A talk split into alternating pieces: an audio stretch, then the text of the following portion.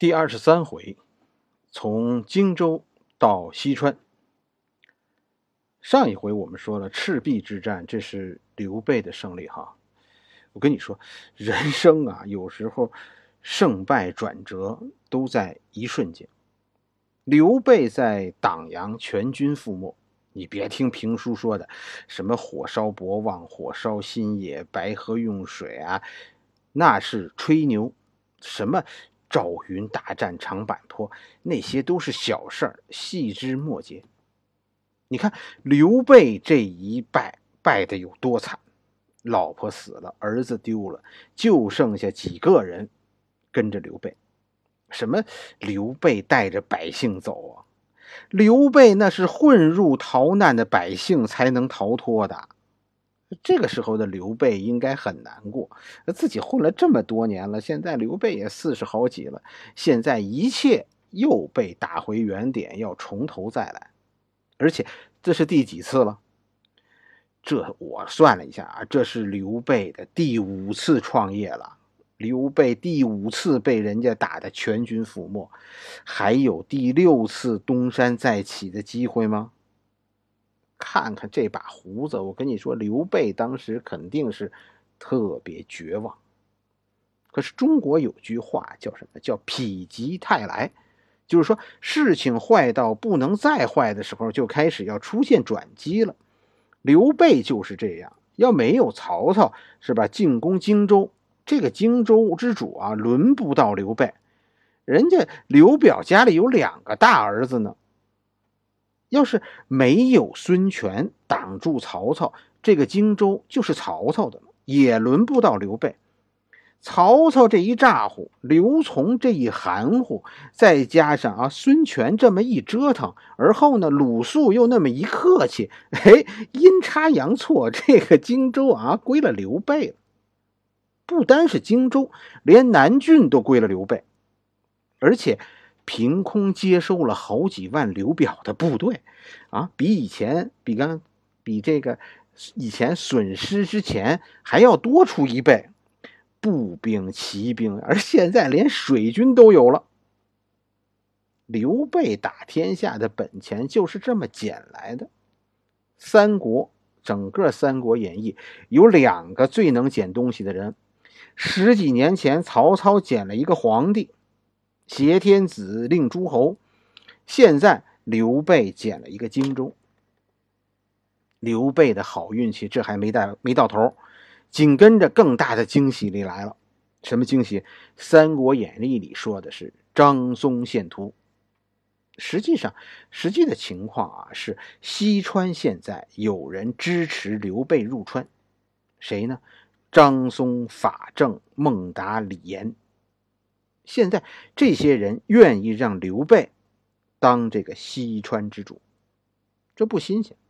无论是君主还是诸侯，其实都是这帮士绅选择的。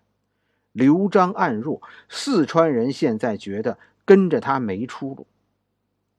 你现在就看出这些这种外地外来人，是吧？对本地人统治，然后他们争夺权力，其实是很普遍的。不仅是江东面临着这样的问题，刘邦那儿就是刘璋那儿，其实也面临着这样的问题。张松是成都本地人，但张松多年游学在外。李严是荆州人，法正、孟达是老乡，他们是陕西人。在四川政坛上，这些人都是跟着刘璋统治下的外来人，都不是四川本地人。张松是本地人，但张松因为游学的关系，所以他的社会关系都在川外，受到本地人排挤的这些外地人，现在齐心想找一个啊比刘璋强横的外来人给自己撑腰。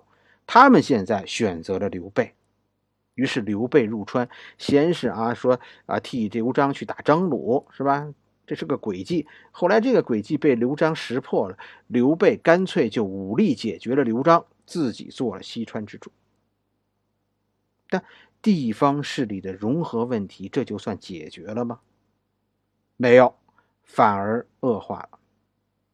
刘备啊，首先是荆州问题，刘备的荆州啊，就是捡来的，危急时刻，这些荆州人投靠了刘备，但危急过后，他们怎么对待这位新主子呢？当然了，他们要与和他们实力相当的权利呀，要在政权里占有重要的地位呀，要当权呢。刘备就不能像曹操那样铁定的让自己的人掌权吗？不能。刘备的家当在党阳就都丢光了。刘备现在在荆州硬气不起来。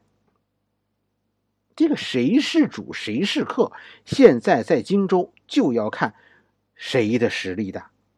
刘备这个时候做的很聪明，刘备开始转向荆州人，荆州人一下子在刘备那儿得到了重用，而跟着刘备去的北方人受到了冷落。谁是这个时候荆州人的代表呢？庞统。刘备入西川，就是带着荆州派的庞统去的。诸葛亮这个时候被安排看家，你觉得谁更重要？当然是庞统。刘备这个时候是重用荆州人，跟着刘备的这些所谓北方人，什么诸葛亮啊、张飞呀、关羽呀、赵云呐，现在都只能去看家。外出打仗露脸立功这样的好事现在都是人家荆州人的。刘备重用荆州人，但荆州帮最后刘备用着不顺手，进攻西川不顺利，刘备又不得不回到重新回到重用北方帮的老路上来。庞统是荆州帮，诸葛亮是北方帮，是吧？庞统战死，最后诸葛亮才有机会入川。刘备的这次变变化，先是重用荆州人，然后。又开始重用北方帮，使得刘备失去了荆州社会融入荆州社会的机会。荆州最后成为刘备的伤心地，而刘备在荆州失败，最主要的原因就是荆州人和刘备带的这些北方人不和。好了，这一回我们先讲到这里。